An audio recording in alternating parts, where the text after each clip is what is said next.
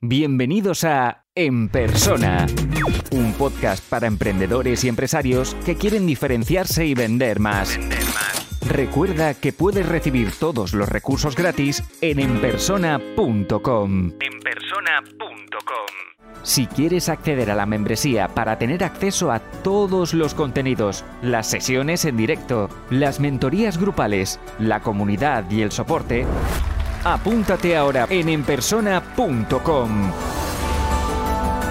Esto solo es el principio. Hola a todos, bienvenidos a otro episodio.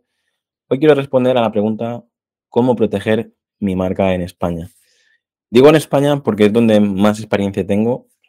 sabéis que yo estoy en Mallorca, Baleares, y la gran mayoría de, marcas que he registrado eh, han sido en España. Es verdad que he registrado marcas a nivel europeo y tengo algunos casos puntuales a nivel Latinoamérica y en otros lugares del mundo. El tema es que si me pongo a hablar de cómo registrar una marca en China, eh, al final eh, nos volveremos locos. Mi trabajo no es, no es el registro en sí, sino, sino crear un buen nombre para los diferentes mercados de mis clientes, ¿no? Crear una buena marca eh, y tener en cuenta todo lo que eso conlleva, ¿no?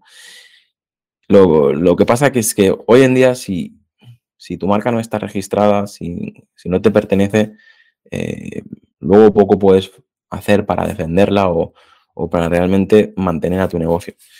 Yo tengo discusiones cada semana con, con empresarios, ¿no? Encontrarme pues con un negocio familiar de toda la vida y el padre, por ejemplo, registró la marca, luego la segunda generación ni se acuerda, ni se acuerda de renovarla y luego ocurre eso, ¿no? Que de repente en otro lugar de la península eh, alguien ha, registrado la misma marca y, y tú tienes que empezar a, a, pelearte, juicios, tal.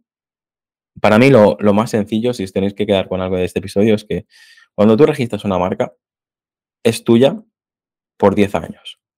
De media, cualquier proyecto puede empezar con unos 500 euros entre el registro, las tasas, las clases que, hay que, que, registrar, el abogado especialista. Pon que unos 500 euros, ¿vale?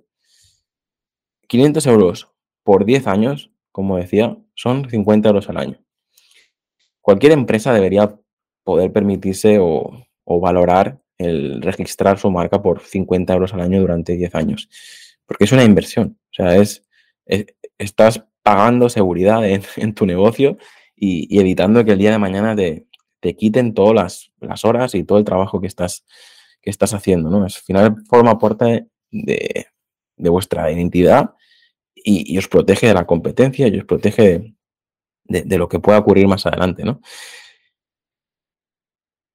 Si realmente son 50 euros al año, eh, os gastéis más en papel higiénico para, vuestro negocio, créeme. O sea, a veces me ha ocurrido hablar esto con, con, restaurantes y tú ves los números del negocio y se gastan más en servilletas o en accesorios para el lavabo que en registrar su marca, ¿no? Y al final eh, creo que no tiene sentido, ¿no? Eh, si estáis en esta situación de decir, registro mi marca, no la registro, lo primero que os diría es que registréis marcas corporativas. Muchos de los que estáis escuchando en persona tenéis marcas personales, tenéis un, proyecto que empieza y entiendo que aquí, pues mira, seguís con vuestra marca personal y, no ocurre, o sea, no, no, hace falta que la registréis. Pero si tenéis una marca eh, corporativa, si tenéis una, empresa, eh, os diría que, os pongáis en contacto conmigo o con vuestra cámara de comercio, eh, vuestro abogado, para que, para que os ayude. ¿no? Lo importante es, el primer punto que deberíais hacer es, realizar esa búsqueda para, para, ver si realmente alguien está usando el nombre que tú quieres usar. Muchas veces a lo mejor llevas tres años con este nombre y te das cuenta de que existen diez más como el tuyo en la península. Yo, eh, que tengo varios blogs posicionados me contacta gente, pues eso, que, de repente llevan cinco años con un restaurante de sushi y resulta que le acaban de contactar de, Madrid o de Barcelona diciendo que, pues que tiene que retirar el, eh, el nombre porque la, marca les pertenece a, a, este otro grupo empresarial, no, no, les pertenece a ellos, ¿no? Y dice, bueno, ¿y, y ahora qué hago, no? Porque si, si sigo usándolo se me va a caer el pelo y, cambiarlo, pues al final mis, clientes me conocen por, este nombre, por esta identidad, ¿no? Y, tienes que cambiarlo todo. Por lo tanto, si, si este episodio te pilla a tiempo, te recomiendo que hagas esa búsqueda, que registres la marca y de este modo luego la vas a poder defender, ¿vale? Es decir, si, si no la tienes registrada, luego no te puedes defender. Otra cosa importante que os digo es que eh, la OPM, la Oficina Española de Patentes y Marcas, no os va a defender. Tenéis que contratar a un abogado especialista que, realmente se preocupe de, estar mirando si hay marcas similares a, la vuestra o no. Dependiendo de cuál sea el nombre, puede ocurrir que os lleguéis a agobiar. A nuestro, en nuestro caso nos ha pasado recibir prácticamente, o sea, cuando hacemos un buen nombre lo sabemos porque luego, una vez registrado y ya forma parte de la propiedad del cliente, empiezan a recibir constantemente cada semana que si en eh, Austria hay, alguien que intenta registrar algo parecido, que si en Francia también, que si en Italia también, tal. Claro, luego ya está en vuestra decisión, la decisión del propietario de la marca, si se opone, si lo defiende no, porque cada vez que, queráis ir a la guerra, cada vez que queráis defender vuestra marca, probablemente tendréis que pagar eh, ese escrito al abogado para, para, para que defienda vuestra marca, ¿vale? No quiero asustaros, empezad por el primer paso.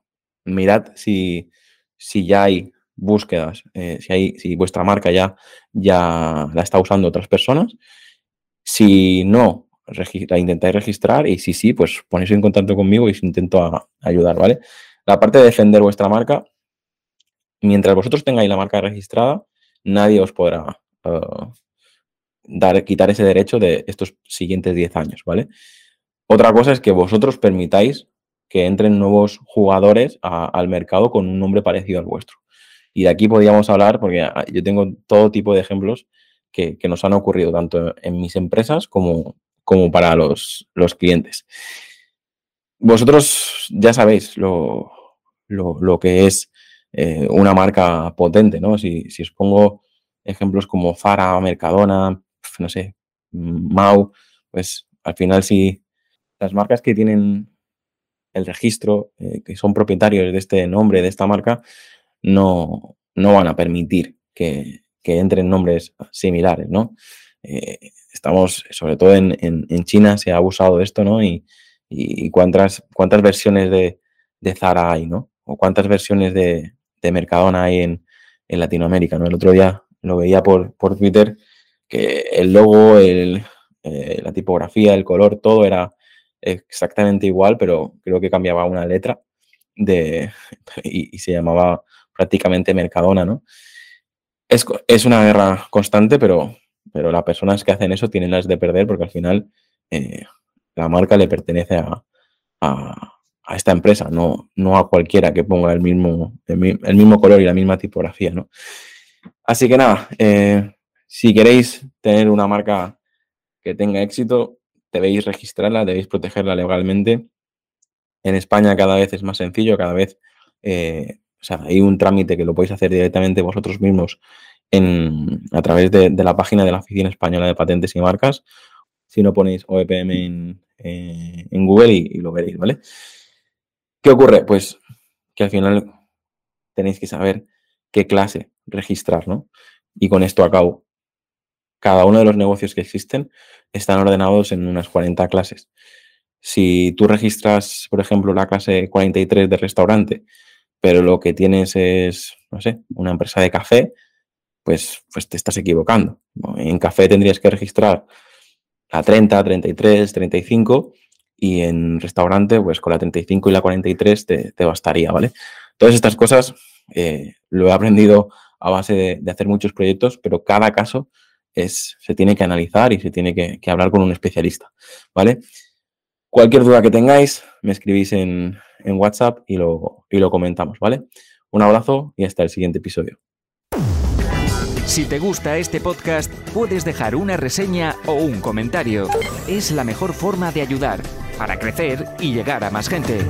Suscríbete en Apple Podcast, iBox, Spotify o YouTube para no perderte los siguientes episodios.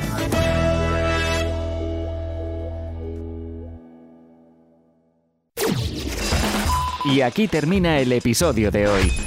Muchas gracias por escucharlo y compartirlo en redes sociales. Encuentra este y todos los otros episodios en enpersona.com. Enpersona.com.